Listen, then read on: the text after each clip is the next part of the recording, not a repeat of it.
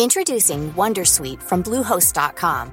Website creation is hard, but now with Bluehost, you can answer a few simple questions about your business and get a unique WordPress website or store right away.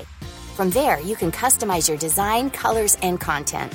And Bluehost automatically helps you get found in search engines like Google and Bing. From step-by-step guidance to suggested plugins, Bluehost makes WordPress wonderful for everyone. Go to bluehost.com/wondersuite.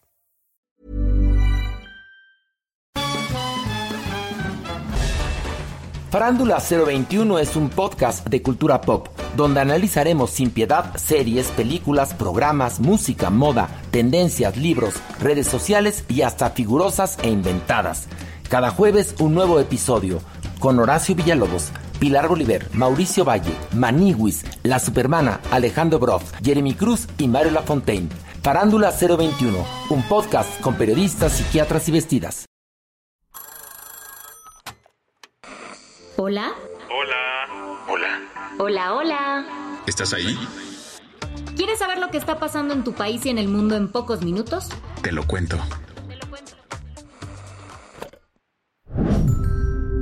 Hoy es miércoles 9 de noviembre de 2023 y estas son las principales noticias del día. Te lo cuento.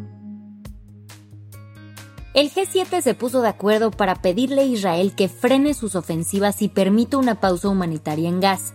En el segundo y último día de su reunión en Tokio, los ministros de Exteriores del Grupo de los Siete, integrado por Alemania, Canadá, Estados Unidos, Francia, Italia, Japón y Reino Unido, emitieron una declaración conjunta. Los representantes de esta élite mundial pidieron de manera unánime una pausa humanitaria en la franja de Gaza, para que la ayuda llegue a miles de personas que enfrentan una de las mayores crisis humanitarias recientes.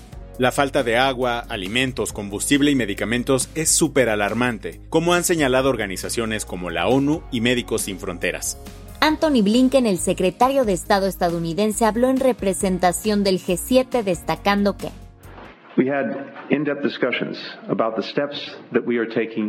Mantuvimos discusiones detalladas sobre los pasos que estamos tomando para abordar las necesidades urgentes en el terreno. Todos coincidimos en que las pausas humanitarias promoverían objetivos clave para proteger a los civiles palestinos, aumentar el flujo sostenido de asistencia humanitaria, permitir la salida de nuestros ciudadanos y extranjeros y facilitar la liberación de rehenes. El funcionario de la Casa Blanca también subrayó que una paz duradera requiere una Gaza unificada y una Cisjordania gobernada por la autoridad palestina, sin el desplazamiento forzado de palestinos ni la reducción del territorio. Eso sí, también dejó claro que los ministros del G7 reafirmamos nuestro firme apoyo al derecho y la obligación de Israel de defenderse y tratar de garantizar que los ataques del 7 de octubre nunca vuelvan a ocurrir, de acuerdo con el derecho internacional humanitario. Por su parte, la ministra de Exteriores japonesa Yoko Kamikawa señaló que los miembros del G7 han acordado condenar inequívocamente el ataque terrorista de Hamas y otros, y en segundo lugar buscar la liberación inmediata de los rehenes. En el contexto de la liberación de rehenes, Qatar está actuando como mediador con Estados Unidos para negociar con Hamas. Por su parte, el grupo terrorista ha reiterado que solo lo considerará si se detienen las hostilidades. Mientras los ministros del G7 se ponían serios en Japón, la situación en Gaza sigue siendo crítica. Según el Ministerio de Salud gazatí, más de 10.500 personas han muerto por los bombardeos. ¿Qué más hay? López Obrador aceptó la renuncia del ministro de la Suprema Corte, Arturo Saldívar. Luego de que Saldívar le envió una carta al presidente diciéndole que quería dejar su puesto como ministro este martes, ayer el mandatario anunció. Eh, la renuncia yo ya la acepté. Además informó que mandaría el oficio al Senado para su aprobación, pues de esto depende si Saldívar deja su puesto. En caso de que la renuncia proceda, AMLO señaló. Yo voy a enviar una terna para la sustitución. Si bien el presidente no dio nombres de quienes integrarán esta terna, sí detalló. Me estoy inclinando por este, presentar tres mujeres. Durante la mañanera, AMLO también fue cuestionado sobre la legalidad de la renuncia. Y es que Saldívar argumentó que estaba tomando esta decisión porque consideraba que sus aportaciones como ministro se habían vuelto marginales y porque quería seguir consolidando, y abrimos comillas, la transformación del país. El caso es que el artículo 98 de la Constitución estipula que un ministro de la Suprema Corte solo puede renunciar por causas graves. Sobre esto, AMLO se limitó a decir que... Pues eso este, es cuestión de interpretación. Si una persona ya no quiere continuar en un cargo, no se le puede obligar. Y a todo esto, ¿qué ha dicho Arturo Saldívar? Ayer tuvo una entrevista con Ciro Gómez Leiva, donde defendió su decisión. Sobre el tema de la causa grave, dijo. ¿Qué es causa grave? Realmente causa grave no es una causa trágica, no es una causa de enfermedad, no es una causa de discapacidad, o no solamente eso. Una causa grave es una causa importante. Y sobre su idea de seguir con la transformación del país luego de que Claudia Sheinbaum anunció el martes que habían acordado trabajar juntos, señaló. Yo me estoy sumando a un proyecto ante una muy generosa y amable invitación que me hizo Claudio Sheinbaum. Primero, por una cuestión de convicción. Yo quiero aclarar aquí, yo no estoy dejando la Corte para buscar un cargo público. Voy a sumarme a un proyecto político-social en el que creo para consolidar la transformación del país. Las que tienes que saber.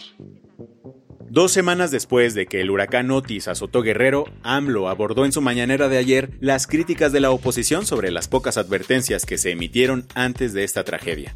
Presentó el tuit que publicó en las horas previas a que Otis tocara tierra en Acapulco y Tecpan de Galeana para luego señalar que... Cuando estaba escribiendo esto, pensé en decirlo más fuerte, o sea, viene cañón, algo así pero dije no, con esto va, basta.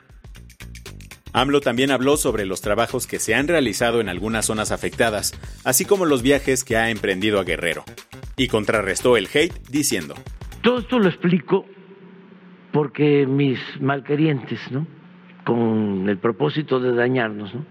Mienten de que nos avisó y pues teníamos la información disponible hasta entonces agregando que los conservadores, estoy cada vez más convencido de que son malos de Malolandia, que mienten como respiran. En una videollamada, el presidente ucraniano Volodymyr Zelensky habló ayer con estudiantes universitarios del TEC de Monterrey, Ibero y Anáhuac. Durante este encuentro virtual organizado por la Embajada de Ucrania en México, Zelensky instó a México a tomar una postura más activa frente a la agresión rusa en su invasión. Sabemos que México es un país neutral que observa el principio de la no injerencia en asuntos de otros países. Pero la neutralidad no significa la indiferencia. Tras señalar la unión entre ambos países en la búsqueda de paz, libertad y justicia, Zelensky expresó, espero oír una voz fuerte de México, tanto de la sociedad civil como de representantes oficiales de su país, la voz en apoyo a Ucrania. Además, invitó a México a participar en el programa humanitario Grain from Ukraine y a participar en una cumbre de paz el próximo 25 de noviembre. En Madrid, las protestas contra un acuerdo del gobierno y separatistas catalanes terminaron en enfrentamientos bastante fuertes. Ocurrieron el martes por la noche frente a la sede del Partido Socialista Obrero Español, dejando a 39 heridos. En total se reunieron unos 7.000 manifestantes, muchos de ellos parte de grupos de extrema derecha. Las manifestaciones son respuesta a las negociaciones de Pedro Sánchez con Junts per Catalunya, el partido del líder independentista Carles Puigdemont. Y es que Pedro necesita el apoyo de los independentistas catalanes para ser investido presidente otra vez, así que les ha ofrecido amnistía a varios políticos separatistas detenidos. El PSOE acusó al Partido Popular y Vox de incitar los disturbios, mientras que el PP condenó la violencia y Vox defendió las protestas pacíficas. La Policía Federal de Brasil arrestó ayer a dos sujetos presuntamente vinculados con Hezbollah, el grupo militar islamista libanés. De acuerdo con reportes policiales, estos individuos planeaban una serie de ataques terroristas contra la comunidad judía brasileña. que es la segunda más grande de Latinoamérica. También se informó que uno de los sospechosos fue detenido en el Aeropuerto Internacional de Guarulhos en Sao Paulo, mientras que las investigaciones para identificar a más posibles atacantes continúan. La policía advirtió que este tipo de actos podrían ser castigados con sentencias de más de 15 años de cárcel. La del vaso medio lleno. La sociedad civil y algunas empresas en Paraguay están poniendo su granito de arena para cuidar el medio ambiente en un lugar donde menos del 1% de los hogares recicla su basura. Se lanzó una iniciativa llamada Mi Barrio Sin Residuo. Desde 2021 promueve el reciclaje en Asunción y hasta la fecha está generando un impacto importantísimo. Considerado como el proyecto de recuperación de residuos más grande del país. En 2022 recolectó más de 4.000 toneladas de basura y este año espera recolectar unas 10.000 toneladas. Así, Paraguay se dirige a un futuro más sostenible. Con esto cerramos las noticias más importantes del día. Yo soy Andrea Mijares. Y yo soy Baltasar Tercero. Gracias por acompañarnos hoy en Te lo Cuento. Nos escuchamos mañana con tu nuevo shot de noticias. Chao.